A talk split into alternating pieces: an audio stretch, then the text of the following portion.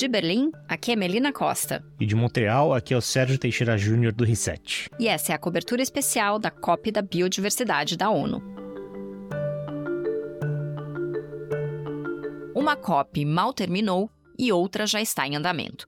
Eu estou falando da COP15 da Biodiversidade da ONU, que entra nesta segunda-feira, na sua última semana. Negociadores de 196 países estão reunidos para criar o Marco Global da Biodiversidade. Trata-se de um conjunto de metas para reverter a perda de biodiversidade até 2030 e estabelecer um convívio mais harmonioso entre humanos e natureza até 2050. Esse não é um objetivo trivial. O marco é frequentemente comparado ao Acordo de Paris, que foi um divisor de águas na cooperação internacional pela mitigação do aquecimento global. Um ponto central nessas discussões é quem paga a conta da preservação da natureza. A maior parte da biodiversidade se concentra exatamente em países em desenvolvimento e com menos recursos disponíveis. O Brasil lidera um grupo de quase 70 nações que pedem 100 bilhões de dólares ao ano para a biodiversidade até 2030. Quem me ajuda a entender o atual estágio das negociações é Sérgio Teixeira Júnior, editor do Reset. Olá, Sérgio. Oi, Melina. Sérgio, da última vez que a gente conversou, você estava em Sharm el Sheikh, cobrindo a COP27 do clima.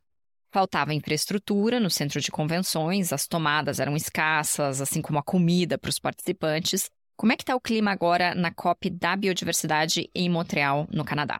Bom, Melina, o, a logística aqui é impecável. Uma COP muito menor do que a COP do, do Egito, né? Essas COPs da biodiversidade acontecem a cada dois anos e ainda atraem muito menos interesse da mídia, das pessoas, que as conferências das partes do clima. Então isso facilita. Uma outra diferença fundamental é que o centro de convenções fica bem no centro de Montreal. Então o acesso é fácil. Eu, por sorte, estou bem perto. Estou a uns 10 minutos do centro de convenções. Eu sempre gosto de dizer que a distância ela varia de acordo com o frio, né? E tá fazendo muito frio aqui. Ontem devia estar tá uns menos 15 graus de manhã. A sensação térmica. Frio demais. Eu tive que pegar um Uber, eu, eu admito.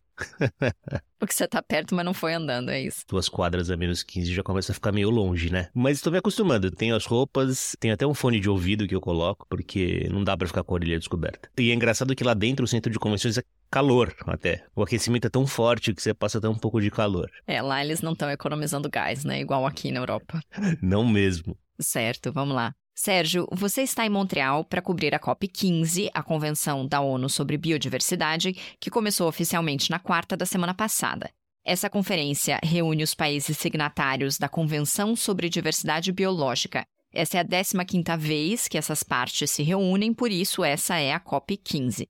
É bom explicar porque a gente acabou de sair da COP27 em Sharm el Sheikh, mas aquela era a reunião dos participantes da Convenção do Clima. Então, são focos diferentes, mas os temas discutidos estão, obviamente, interligados. É quase impossível falar de mudanças climáticas sem falar do papel de ecossistemas, da natureza, nesse processo. Então, vamos começar do começo. A ambição dessa COP15 é grande criar uma espécie de Acordo de Paris da Biodiversidade. O que isso significa e qual é a pauta desse encontro? Bom, Melina, a Convenção da Biodiversidade, ou a Convenção sobre Diversidade Biológica da ONU, ela tem um funcionamento um pouco diferente da Convenção do Clima. A cada 10 anos, eles estabelecem metas com as quais os países obviamente concordam e depois de 10 anos eles medem, olham, chegamos, não chegamos, precisamos, vamos estabelecer as metas do, dos, para os próximos 10 anos. Qual o problema? Nos últimos 20 anos, essas duas grandes metas que foram acordadas nunca foram cumpridas. Elas são subdivididas né, em, em itens específicos e nenhum deles foi cumprido. Daí seja parte com um problema, ou seja, vamos estabelecer metas para os próximos 10 anos e temos que cumpri-las. E a outra urgência é que, assim como no caso do clima, o tempo está correndo. O problema está ficando cada vez mais urgente. Tem uma estimativa da ONU de que tem um milhão de espécies ameaçadas de extinção,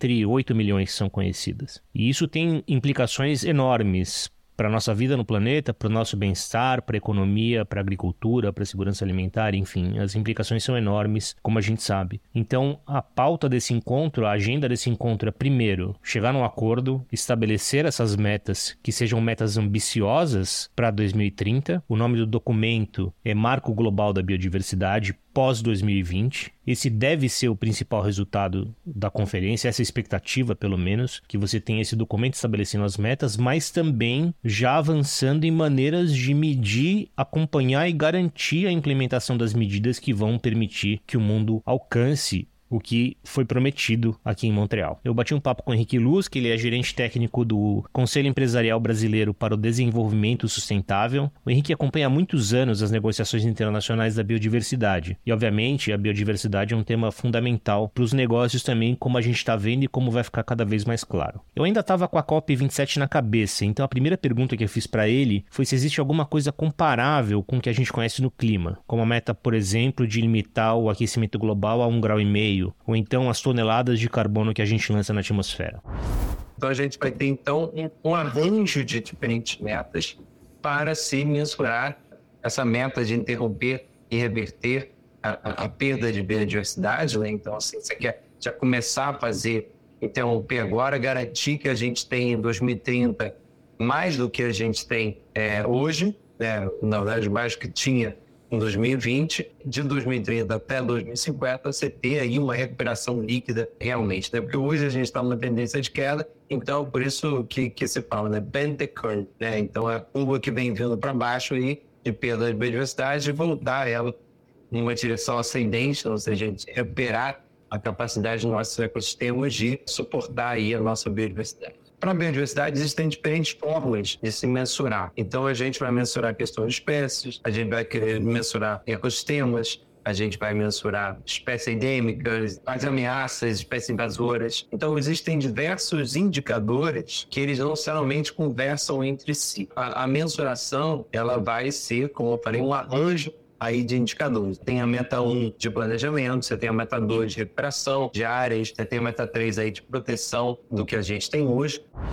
O Henrique também falou da chamada meta 15, que diz respeito às empresas. Dentro desse marco global da biodiversidade, existem 22 metas específicas, e uma delas, que é a chamada meta 15, diz respeito às empresas. A gente ainda não sabe como vai ficar o texto final. É possível que os países tenham que criar regras que obriguem as empresas a medir e a divulgar o impacto delas na biodiversidade. O Henrique falou um pouco sobre isso também da meta 15, por exemplo, das empresas, que você tem que todas as empresas grandes passem a divulgar, é, a relatar seus impactos e dependências em biodiversidade. Então, ou seja, para ser mandatório, que é uma das bandeiras do, do grupo empresarial que tem para Montreal, e que seja para todas as grandes internacionais. Mas como você vai acompanhar isso? Como é que você vai acompanhar isso ao longo dos anos? Vai ser a percentual de empresas, vai ser o percentual de empresas ponderado pela, pelo faturamento? Então, você pode definir as metas e depois definir algumas métricas de acompanhamento.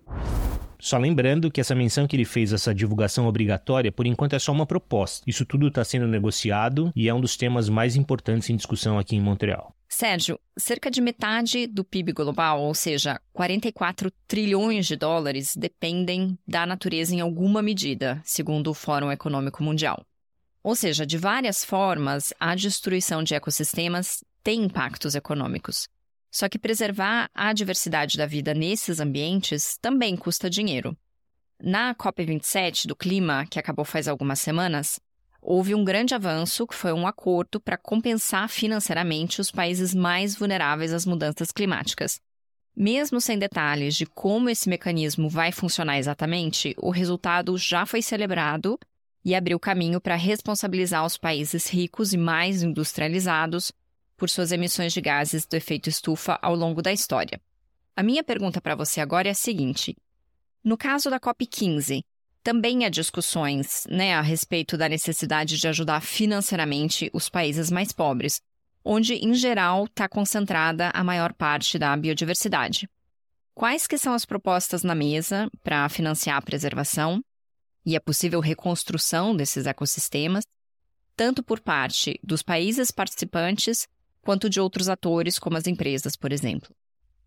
Você levantou um ótimo ponto, Melina, que existe um paralelo muito grande, e eu acho que isso tem muito a ver com o sucesso da, da questão das perdas e danos na COP27, mas existe essa expectativa de que daqui de Montreal, da COP15 da biodiversidade, também saia algum acordo em linhas semelhantes. Porque a, a dinâmica é a mesma. Os países ricos destruíram as, as biodiversidades que eles tinham para se desenvolver economicamente, e onde sobra biodiversidade no mundo é nos países pobres ou nos países em desenvolvimento especialmente os países tropicais, né? Então, existe essa expectativa de que se é importante para a humanidade preservar essa variedade, todas essas formas de vida, primeiro reverter a mortalidade, né, que está se acelerando, e depois de fato inverter a curva e começar a voltar a crescer, precisa de dinheiro porque são áreas grandes, o trabalho é complicado, a medição é complicada e o trabalho de cuidar de biodiversidade é complicado, como a gente sabe bem no Brasil, por causa da Amazônia. Que vai ter uma pressão muito grande por causa do, do sucesso que os países pobres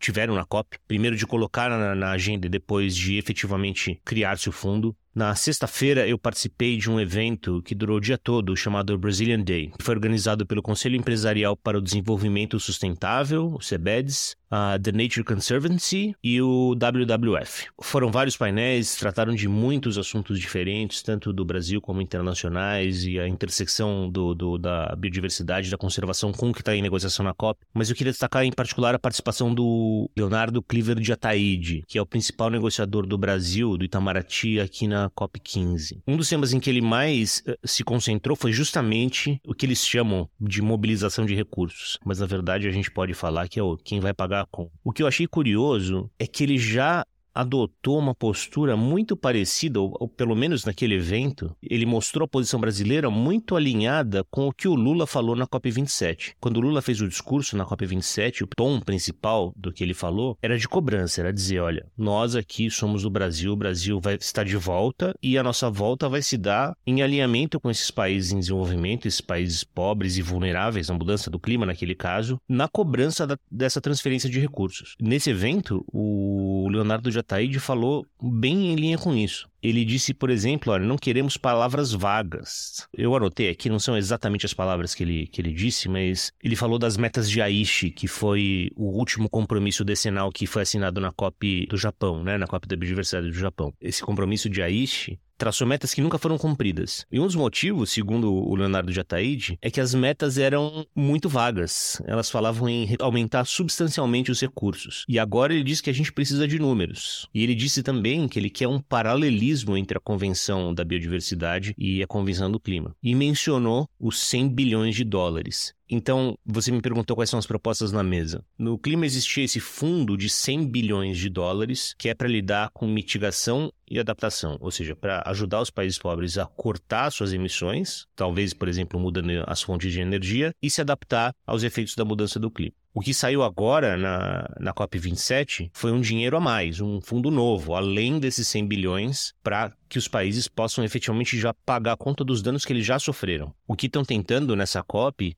é colocar um número parecido com esses 100 bilhões não dá para fazer uma comparação perfeita entre os dois casos, porque não dá para falar em perdas e danos de biodiversidade. Né? As ideias são um pouco diferentes, mas o que o Brasil defende e os países em desenvolvimento defendem é que tenha um número que eles sugerem que seja de 100 bilhões, mas tem gente que fala até em 200 bilhões, e que esse dinheiro seja novo e adicional. Existem vários programas, tanto de instituições multilaterais, até mesmo de é, empresas privadas, ou compromissos já feitos por outros governos, que quando você coloca um número de 100 bilhões, os países, os países ricos que não querem pagar começam a falar assim, ah, mas a gente colocou 10 ali, 5 ali, e começam a tentar juntar tudo para chegar nesses 100 bilhões. E o governo brasileiro e os outros governos que estão interessados desse, nesse fundo dizem não, é um dinheiro novo. O Leonardo Jataide usou uma expressão interessante. Ele falou: não pode haver uma contagem dupla, tripla ou quádrupla desse dinheiro que já está sendo transferido. Então, esse tema certamente vai ser um dos que eles, como eles dizem em inglês, é um make or break. Ele pode tirar a conferência dos trilhos. Eu achei interessante, Sérgio, os países em desenvolvimento terem escolhido exatamente o Brasil para fazer esse discurso, né, para apresentar essa demanda, porque a participação do Itamaraty está chamando a atenção, né, nessa COP 15, já mostra uma posição bem mais enfática do Brasil nas negociações, é, principalmente em comparação com a performance brasileira na COP 27, né? Lá a participação oficial do país foi inexpressiva, ainda muito marcada, obviamente, pelo aumento recorde no desmatamento e, na prática, o descumprimento do Acordo de Paris.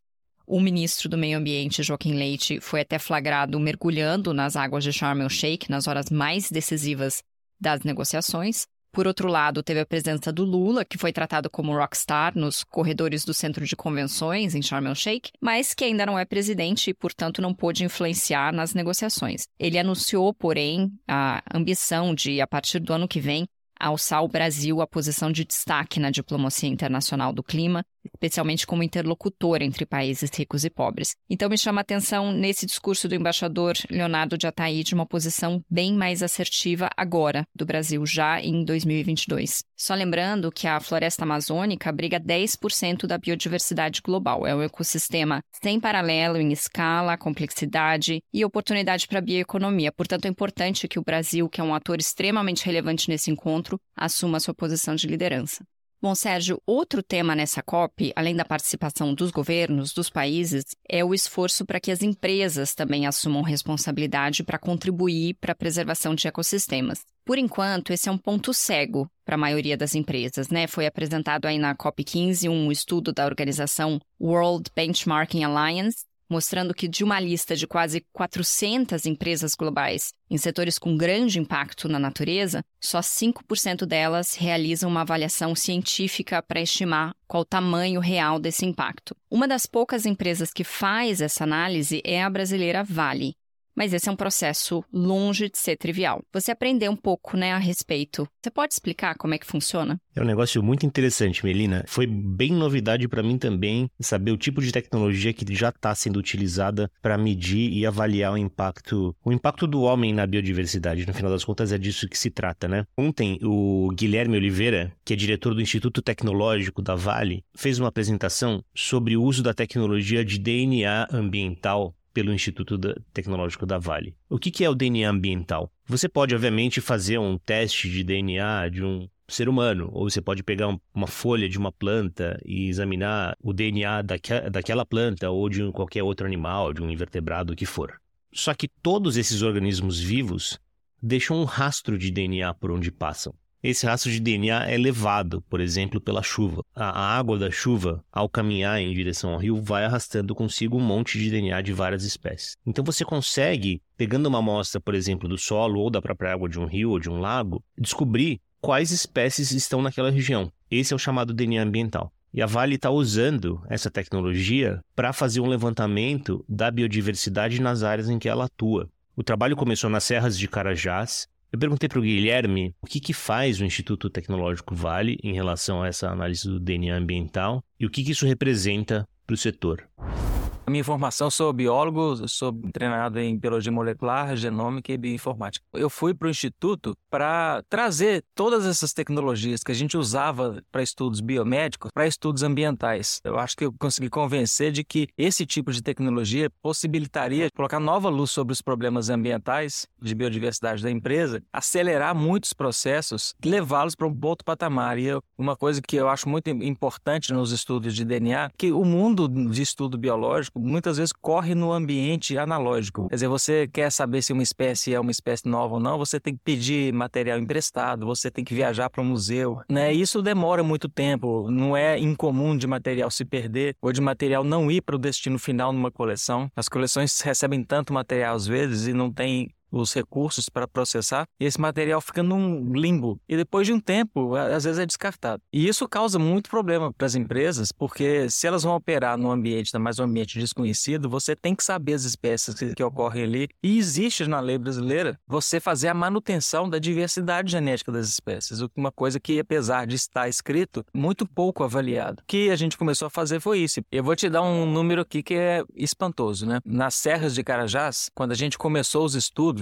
conheciam-se 200 espécies de planta que habitavam esses platôs de altitude da Serra de Carajás. E nós fizemos um mapeamento de todas as plantas que, que ocorrem e são 1106 é, é a diferença de um trabalho de base científica versus um trabalho é, de levantamento tradicional. Não é que o, os consultores fazem um trabalho ruim, é que a base de conhecimento sobre a qual eles trabalham às vezes não existe. Você tem que fazer aquilo de uma forma relativamente rápida. Então você faz o que é possível de fazer nessa circunstância, né?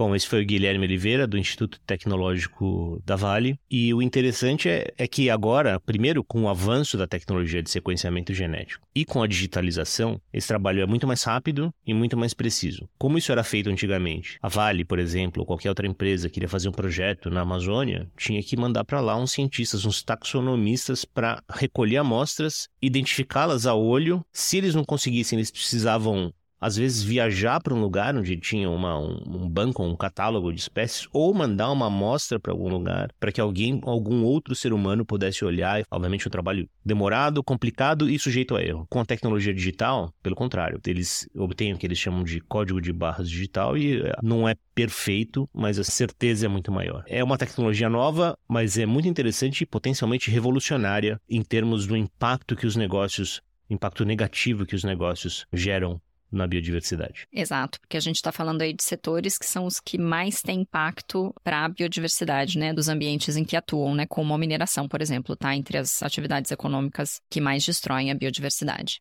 Bom, Sérgio, obviamente essa conferência acabou de começar. E a gente sabe que surpresas são possíveis, a exemplo do que acaba de acontecer na COP27. Mas mesmo assim, eu vou pedir a sua expectativa para essa conferência. Como você disse, o Marco Global da Biodiversidade é o tema mais importante, mas há dezenas de outras recomendações a serem discutidas e aprovadas, né? O acúmulo de trabalho é muito grande, especialmente porque essa conferência teve de ser adiada algumas vezes devido à pandemia. O que, que significa sucesso nessa conferência? e quais são as chances de alcançá-lo? Você só faz pergunta difícil, né, Melina? Sucesso é uma pergunta que eu faço para muita gente e a resposta é sempre a mesma. Depende de quem vai responder. Os países, eles tentam ganhar aqui, perder ali, ninguém sai daqui feliz ou 100% feliz. O mundo, os seres humanos, ou quem não é parte de um governo e não está negociando, não tem envolvimento direto com o que está na mesa, deveria considerar um sucesso que no dia 19 essa COP consiga ter aprovado o tal do Marco Global da Diversidade. Por que que isso é importante? Porque falta falta um documento que seja vinculante, que seja um documento comum e que oriente o trabalho de preservação da biodiversidade para os próximos 10 anos com metas e depois chegando até 2050, que é exatamente o que o Acordo de Paris fez. A gente já tem no clima um horizonte. Tá difícil chegar nos, nos, objetivos que a gente traçou e que a gente concordou em perseguir, mas eles existem, eles são lá, eles são escritos e são avaliados e eventualmente modificados com o passar do tempo. Mas na biodiversidade isso não existe. Já passou da hora de a gente ter um equivalente em relação à diversidade biológica. Tem um acordo de Paris para a natureza. Exatamente. Falta um acordo de Paris para a natureza e, e isso já, tá, já era esperado para dois anos atrás, não conseguimos e literalmente cada ano que passa é um ano que a gente não vai conseguir recuperar mais. Agora, dito isso, esse acordo ele é um pouco mais complexo que o Acordo de Paris, porque o Acordo de Paris você consegue resumir os principais pontos em dois números. Na verdade, um número e um que é derivado dele, o aumento da temperatura, e aí você faz uma conta e aí você consegue ter o seu o que eles chamam de orçamento de carbono e você consegue dizer, bom, tá bom, então para isso temos que limitar nossas emissões a tanto, é relativamente simples de entender. No caso da biodiversidade, são tem vários temas. Você pode falar de biodiversidade na terra, no mar, tem a questão do financiamento, tem uma outra questão que a gente nem tratou aqui, mas vamos falar no próximo episódio, que é o sequenciamento genético dessas espécies e quais são os direitos que pertencem a, aos países, às populações originárias e tudo mais. Quando essas sequências e... genéticas dão origem a produtos finais, como cosméticos e medicamentos, né, na indústria farmacêutica, como é que se paga para as comunidades ou para as áreas originais de onde saiu esse material genético. Exato. Então vão ser várias metas. A expectativa é que você tenha metas para cada um desses assuntos, mas tem que ser metas ambiciosas e o texto tem que ser bem claro. Ele não pode ter brechas. Como a gente comentou mais cedo, as metas do Japão, o objetivo era aumentar substancialmente os recursos mobilizados. Isso não significa nada no final das contas, né? Então é disso que se trata também. Assim, tem dois níveis de sucesso. Um é chegar num acordo e, e sair daqui com esse GBF, que é a sigla para o marco concluído e segundo ele tem que ser um, ele tem que ter metas claras. Ele não pode ser uma faca cega, sabe? Uma faca que não corta. Porque se for, vão ser mais 10 anos é, jogados fora. Com essa convenção da biodiversidade, quando começou, é, o seu texto final tinha 1.400 colchetes, né, que eram todas aquelas partes do texto em que não havia acordo ainda. Obviamente, isso foi trabalhado ao longo dessa primeira semana de convenção, mesmo assim, ainda tem muita coisa para resolver. E havia uma expectativa nessa primeira semana, ou tinha muita gente falando, pelo menos, que corria-se o risco de uma maldição da COP15, que foi a Conferência do Clima em Copenhague, que acabou em fracasso, que isso poderia se repetir agora nessa conferência, agora de 2022, em Montreal, da biodiversidade. Isso ainda é assunto aí nos corredores, ou o pessoal está mais otimista? Sempre tem essa turma suando as trombetas do apocalipse, né? É como a gente teve essa conversa também na COP27. Difícil saber, porque a gente não tem acesso às reuniões que acontecem a portas fechadas. De fato, quando a COP começou, tinha muito texto entre colchetes, que são aquelas partes que não têm acordo. Mas parece que nessa primeira semana eles tiveram um avanço grande em derrubar ou, ou pelo menos não incluir novos itens é, controversos, né? O que vai acontecer agora nessa semana final é que hoje, segunda-feira, chegam ministros de Estado e isso também deve ou significa uma possibilidade de que a conversa avance mais, porque agora você tem os chefes, os últimos decisores. Vamos ter um sabor melhor disso lá pelo meio da semana, lá pela quarta, pela quinta-feira, quando já tiverem saído alguns rascunhos do marco e a gente possa não só saber se vai haver um acordo, mas também a gente vai ter um saborzinho do, da qualidade do texto. Obrigada, Sérgio. A gente se fala nos próximos dias. Legal, Melina. Se você tem perguntas, sugestões ou críticas para gente, o nosso e-mail é podcast@economiadofuturo.com. Nós voltamos ainda nessa semana com mais um episódio. Para não perder, siga esse podcast no seu tocador.